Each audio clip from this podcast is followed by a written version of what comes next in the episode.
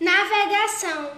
Os grandes pioneiros da navegação eram Espanha e Portugal, e por serem governados por reis, queriam a cada dia mais poder e riqueza.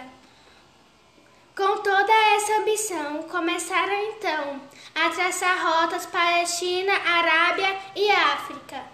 Seguindo assim pelo Oceano Atlântico, a cada viagem voltavam com bastante especiarias e tecidos. Além de muitas histórias para contar. Devido aos recursos, as viagens eram muito demoradas. Com o desenvolvimento da máquina a vapor no início do século XIX, em locomotivas e barcos, o carvão passou a ser usado como fonte de energia nos transportes.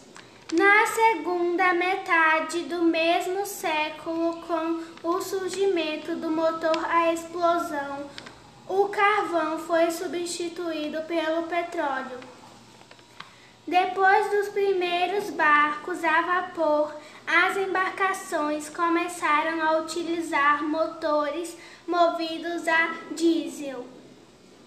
Além disso, modernas turbinas a vapor foram desenvolvidas para mover grandes navios, tornando assim as viagens mais rápidas. Por isso, nos dias de hoje, as embarcações são bem mais modernas, com muito mais conforto. Hoje, navegar não é só para comércio. Navegar pode ser até uma diversão entre família e amigos. Longe da internet, na casa de Dona Laura era um alvoroço só. Paulo, de sete anos, e Lara, de dez anos. Não viam a hora de aprender as brincadeiras de seus pais. O domingo amanheceu com um lindo sol. Dona Laura foi até o quarto das crianças e chama: Paulo, Lara, vamos acordar? Hoje é o dia de irmos ao passeio. Não precisou chamar duas vezes. Lara, o que você vai fazer primeiro? perguntou Paulo.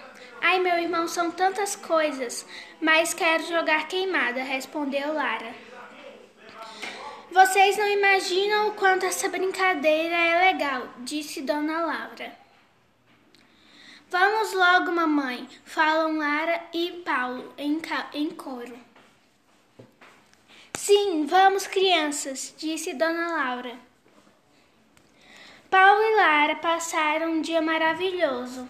Jogaram bola, empinaram pipa e muitas outras coisas. Chegaram em casa exaustos, mas felizes. Mamãe, mamãe, podemos ir no outro domingo? perguntou Lara. Sim, respondeu Dona Laura, toda satisfeita com a nova descoberta dos seus filhos. Longe da internet, na casa de Dona Laura era um alvoroço só. Paulo, de sete anos, e Lara, de dez anos. Não viam a hora de aprender as brincadeiras de seus pais. O domingo amanheceu com um lindo sol. Dona Laura foi até o quarto das crianças e chama: Paulo, Lara, vamos acordar? Hoje é o dia de irmos ao passeio. Não precisou chamar duas vezes. Lara, o que você vai fazer primeiro? perguntou Paulo. Ai, meu irmão, são tantas coisas, mas quero jogar queimada, respondeu Lara. Vocês não imaginam o quanto essa brincadeira é legal, disse Dona Laura. Vamos logo, mamãe, falam Lara e Paulo em, em coro. Sim, vamos, crianças, disse Dona Laura. Paulo e Lara passaram um dia maravilhoso. Jogaram bola, empinaram pipa e muitas outras coisas. Chegaram em casa exaustos, mas felizes. Mamãe, mamãe, podemos ir no outro Domingo? perguntou Lara.